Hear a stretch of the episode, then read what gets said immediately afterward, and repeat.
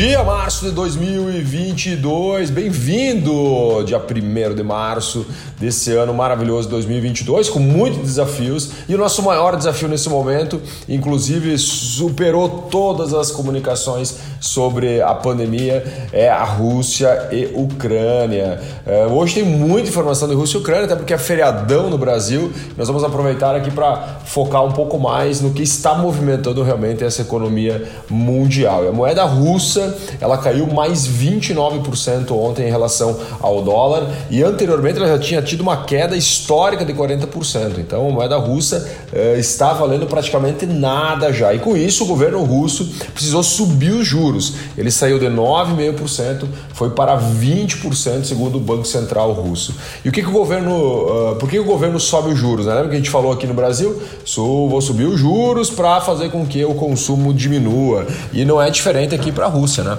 Então ela sobe os juros para tentar frear um pouco o consumo, já que suas reservas, as suas moedas, as suas riquezas estão literalmente indo pelo ralo.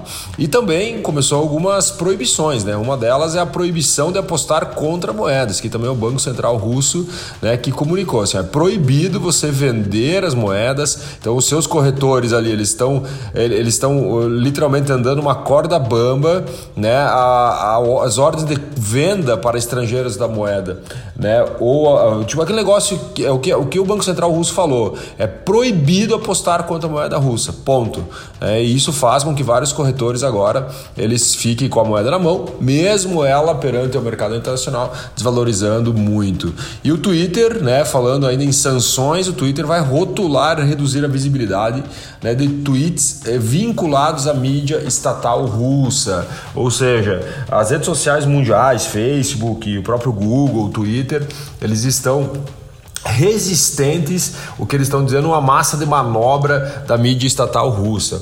Ou seja, a mídia lá na Rússia ela está sendo manipulada e é, o, o, governo russo ele acaba comunicando o que mais convém. Isso faz com que as redes sociais, nível global, elas falem assim, opa, calma aí, velho, vou aqui colocar um selinho, vou rotular o que tu está falando, porque na verdade nem 100% do que você fala é correto. E as negociações entre Rússia e Ucrânia, eles, termina, eles começaram ontem, mas não terminaram ontem. Na verdade, eles fizeram uma reunião, reuniram lá a galerinha, mas não chegaram a acordo nenhum. Então, as autoridades ucranianas e russas, elas, elas se reuniram lá na, na fronteira de Belarus, né, na segunda-feira, ontem para discutir essa, esse possível cessar-fogo. Mas, cara, todo mundo, cada um foi para um lado e nada foi resolvido. Olha só, daí agora na madrugada, eh, né, tivemos relatos que o comboio russo já está formado e tem 64 quilômetros. Ele está indo em direção lá à capital da Ucrânia. Ele está mais ou menos em torno de 30 quilômetros distante da capital da Ucrânia e tem 64 quilômetros, né? Que loucura. Isso aqui, quem fez, passou essa informação foi os satélites americanos né, que estão monitorando o avanço tropas dentro da Ucrânia. Segundo outras informações, né, a capital, Kiev, vai ter ainda poder bélico para apenas dois dias. Então, mesmo ali, vários países falam assim: oh, eu vou ajudar lá a Ucrânia e tudo mais. Só que o problema é chegar até lá esse armamento. Então, uh, Kiev deve ter um poder bélico para mais dois dias, segundo alguns estudiosos. E no esporte, no esporte, a Rússia também está sofrendo. Né? O Comitê Olímpico Internacional recomendou ontem a proibição de todos os atletas russos ou bielorrussos, né, cujo país ali serve de base para retaguarda, para invasão, de competições internacionais. Ou seja, essa galera não vai poder competir né, nas Olimpíadas ou qualquer tipo de outra competição internacional. E a FIFA também proibiu a Rússia de disputar as eliminatórias da Copa do Mundo. Então, todos os jogos ali que a Rússia tinha ainda, eles foram cancelados. E também né, a, perma, a, a, estadia da Rússia na Copa do Mundo, agora 2022, já falou assim: ó, você não participa da Copa do Mundo, cara, valeu, deu WO aí para você. E isso faz com que o esporte também na Rússia ele seja muito abalado. Né? time russo foi eliminado, times russos foram eliminados da Liga da Europa, né, por exemplo, e a UEFA rescindiu o contrato de patrocínio com a estatal russa que era patrocinadora de, da, da competição. E é muito legal, eu estava pesquisando um pouquinho mais, talvez eu traga para vocês amanhã um pouco mais de informação sobre o, o presidente da Ucrânia, O bicho foi de comediante a herói de guerra, né? Como ele está sendo citado aí por, por alguns canais, né? Porque ele está no, na linha de frente, literalmente, né? Está lá com a galera e falou assim: não vou sair daqui, eu estarei aqui, estou aqui, eu junto com os meus ministros e vou lutar até o fim, né? É interessante porque ele está conseguindo uh, unir novamente a Europa, uma coisa que é inédita, né, para os últimos anos. E a Europa, não só a Europa, praticamente o mundo está olhando com muito carinho e com certeza temos muito a aprender com ele no sentido de liderança. Né? Então, possivelmente eu trago um pouco mais informações nos próximos capítulos. A Rússia fecha espaço aéreo, né? E quando eu falo de fechar espaço aéreo, nem passar por cima do país você pode, né? Lembra que várias companhias aéreas uh, proibiram viagens para a Rússia, fecharam seu espaço aéreo para aviões russos, uh, perdão, não para viagens para a Rússia, né? Então, aviões russos não poderiam vir para seus países e também não poderiam trafegar né, no espaço aéreo, ou seja, está proibido você passar aqui por cima do meu país. E agora é a vez dos russos. Né? A Rússia fechou o espaço aéreo para companhia de 36 países, incluindo 27 membros da União Europeia. E essa resposta foi as sanções né, que ontem foram feitas na aviação. E os aviões agora precisam encontrar novas rotas, pois eles não podem nem sobrevoar o espaço aéreo russo e muito menos os russos o espaço aéreo dos diversos países aí que fizeram sanções aéreas contra a Rússia. E o mundo literalmente está isolando a Rússia. E falar em isolando a Rússia, olha só, os compradores de petróleo russo enfrentam muitas dificuldades com o pagamento e também com os navios, né?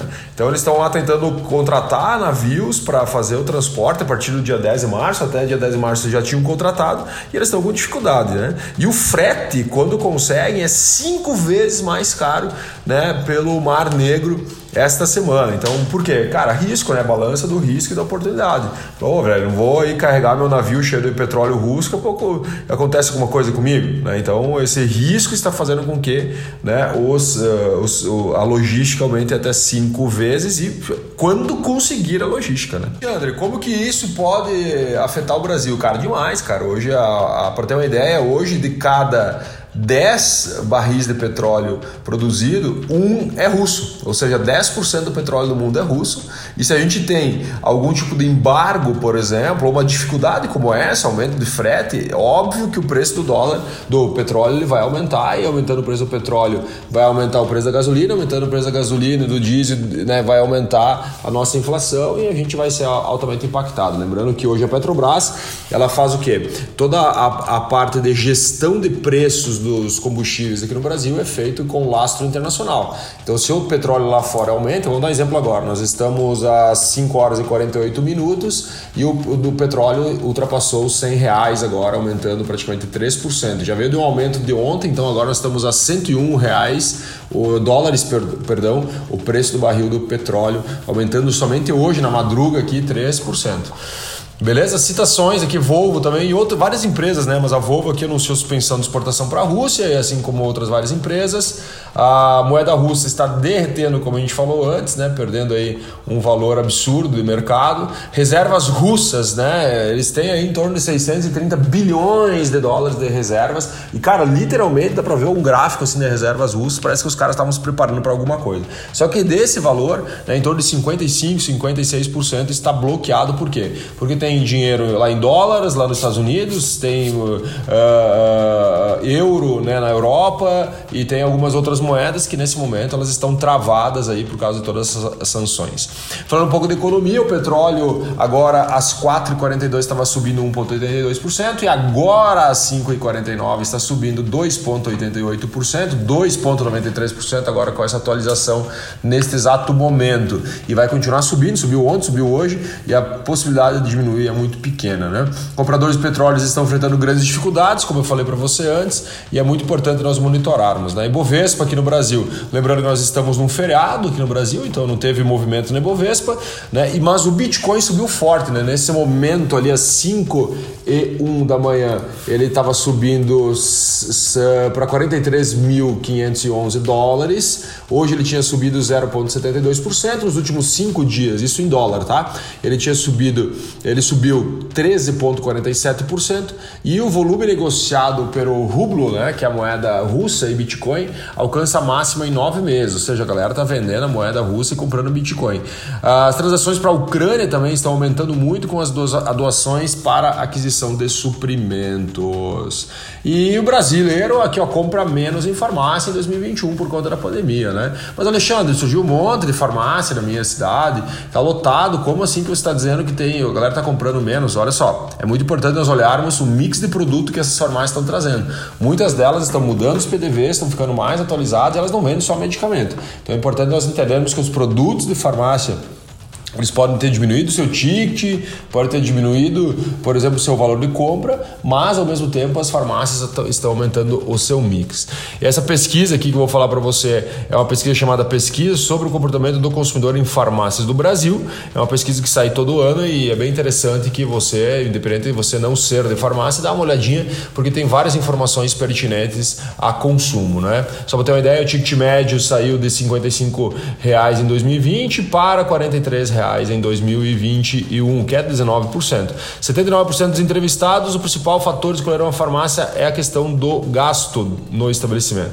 A pesquisa também mostrou né, que alguns produtos genéricos caíram na graça do consumidor e apenas 3,3% dos entrevistados eles afirmam que ó, tem algum nível de desconfiança né, dos produtos genéricos. Importante nós acompanharmos o fluxo do dinheiro, comportamento do consumidor, tudo isso muda o jogo. Agronegócio, para a gente finalizar finalizar, colheita de soja no Brasil atingiu 44% da área, Mato Grosso colheu 79% da área. E o milho, que já vem logo atrás no plantio, né, o milho safrinha, né, foi hoje semeado no centro-sul 64% da área. Só para a gente comparar aí, uh, uma semana anterior estava com 53%, agora estamos com 64%. Se nós olharmos a um ano antes, nós estávamos com 39% da área, da área plantada. Beleza, meus queridos? Um ótimo dia, um ótimo mês, que ele seja especial, com muito resultado, com metas batidas. Vamos para cima que tem um jogo pela frente. Um grande abraço, valeu!